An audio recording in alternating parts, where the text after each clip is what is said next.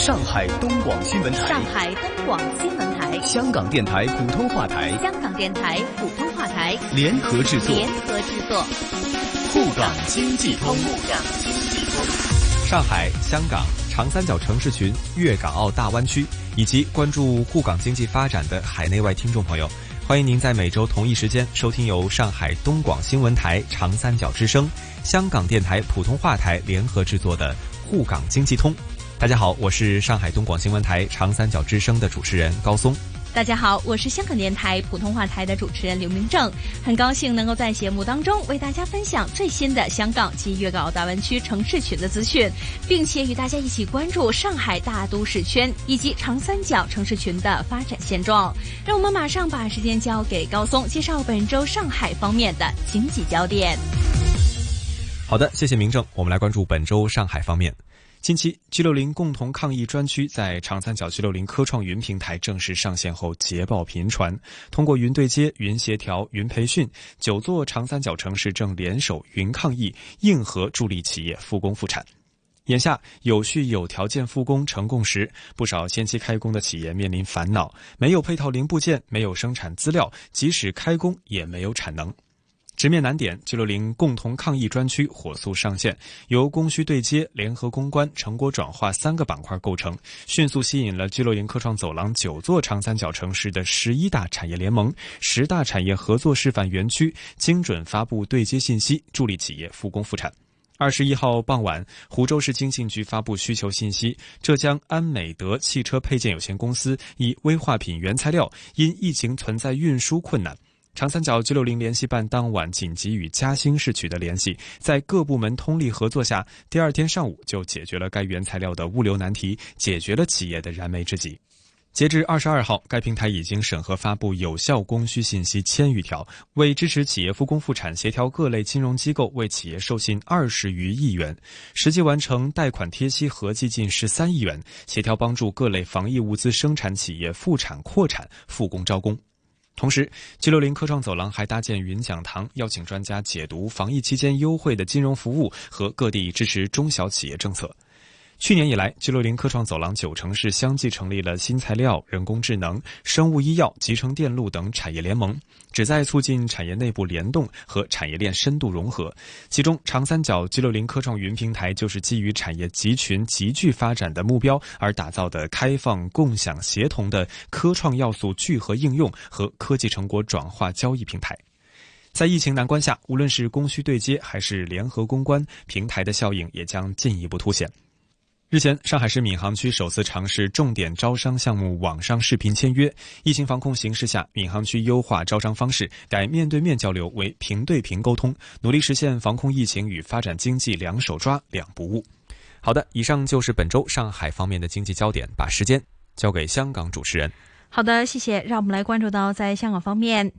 香港财政司司长陈茂波在二十六号宣读财政预算案，在新一份的预算当中推出了超过一千两百亿元的逆周期措施，包括向每一名年满十八岁永久居民每人派发一万元的现金，惠及七百万人，涉及开支七百一十一亿元。财政预算里面也提出到，会百分百减免二零一九至二零二零年度的薪俸和个人入息科税以及利得税上限和去年一样，分别是两万元。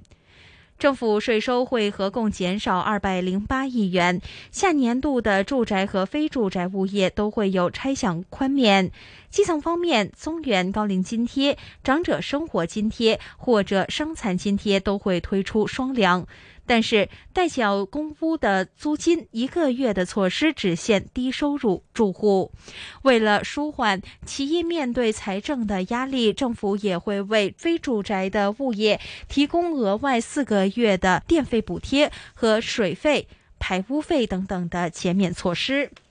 在这一份的财政预算当中，有预计到一九二零年度的预算案将会转盈为亏。将录得三百七十八亿的赤字，是十五年来首度出现赤字，并且预测今年香港经济实质增长介乎负百分之一点五至正百分之零点五。财政司司长陈茂波更加预测，明年的财赤预计超过一千三百九十亿元，未来五年的预测也是赤字。他说，香港经济短期之内难言乐观，但是疫情过后，相信经济可以复苏。苏。另外，预算公布，未来五年的公营房屋总建屋量预计会有十万零四百个单位。陈茂波表示，多个新发展区项目会带来超过二十一万个房屋单位，包括东冲东填海工程和古洞北、汾岭北新发展区等等。好的，以上就是本周香港方面的经济焦点。再把时间交给上海方面的主持人，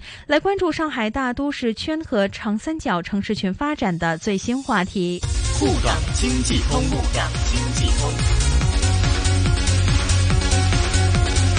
好的，谢谢。近日，上海侧湾文化发展有限责任公司完成土地摘牌，获取松江区永丰街道工业区相关地块，标志着长三角国际影视中心项目正式启动。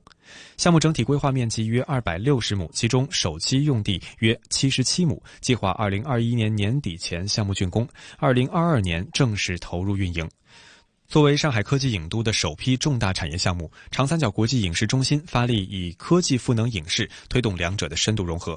华策影视母公司大策投资集团总裁夏新才表示，长三角国际影视中心建设的目标是承接最高标准的国际合拍片的拍摄和制作，目标包括打造长三角区域内具备重大行业影响力的四大平台：影视科技平台、产业集聚平台、对外文化交流平台以及影视教育实训平台。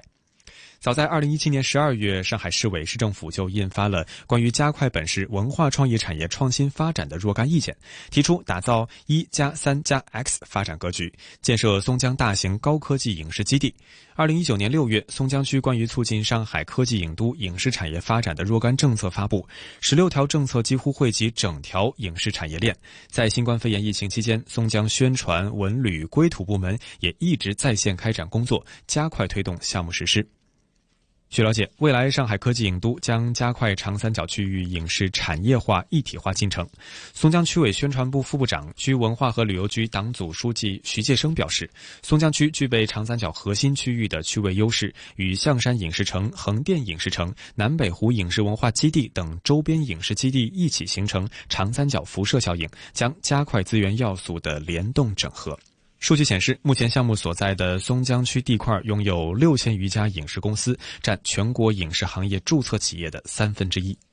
好的，以上就是本周上海大都市圈和长三角城市群的最新话题。再请香港主持人为大家分享粤港澳大湾区的相关发展。好的，谢谢。让我们来关注到在大湾区方面。在不少的粤港澳大湾区青年方面的专家都表示，虽然疫情对于香港青年创业带来了一定影响，但是有专家认为这只是短暂的影响。内地正在加大力度防控疫情，相信难关度过之后，大湾区的双创机会仍然不会改变，双创基地和港澳的创客仍然会大力度的开辟新的空间。在天河港澳青年之家主任林慧斌看来，过去一年左右的时间，天河的。港澳青年之家接待了八千多名港澳参访人员，港澳创客对于大湾区发展信心进一步增强。这一次疫情发生之后，减少了参访团的预约，但是他相信这些对于双创基地的冲击只是短暂的。他表示，在过去一年，他们基地的工作节奏非常的快，疫情发生正好给他们一个时间进行内部整合机会，也令到基地运转更加高效度。与此同时，在过去一年推出的双创扶持政策特别的多，他们也正在利用这段时间来消化相关政策，把服务港澳青年的工作做全做细。另外，他们也表示到，团队的两地同事也可以利用这一段时间做好一些工作的衔接。一方面，对接内地在地的银行、政府，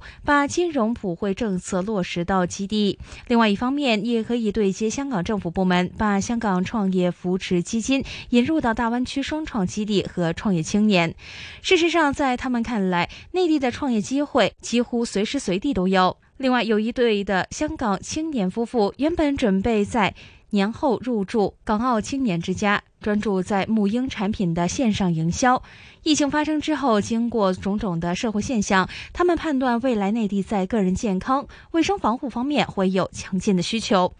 而在这些的方面，林慧斌认为他们有广泛的国际通路和货源，因此他们又将个人卫生防护作为一个业务的重心。他们也认为，这一次正正是透过疫情，在危中找到了机遇。这也表明，对于港澳青年来说，只要善于发掘，大湾区的机会众多。好的，以上就是有关粤港澳大湾区城市群发展的最新分享。我是香港电台普通话台的刘明正，再次请出上海东广新闻台的主持人。谢谢明正，也谢谢大家。每周同一时间，在香港电台普通话台易线金融网节目和上海东广新闻台长三角之声中国城市群栏目共同关注沪港两地经济交流。我们下期节目再见，下周见。沪港经济通，沪港经济通。上海东广新闻台、香港电台普通话台联合制作。联合制作。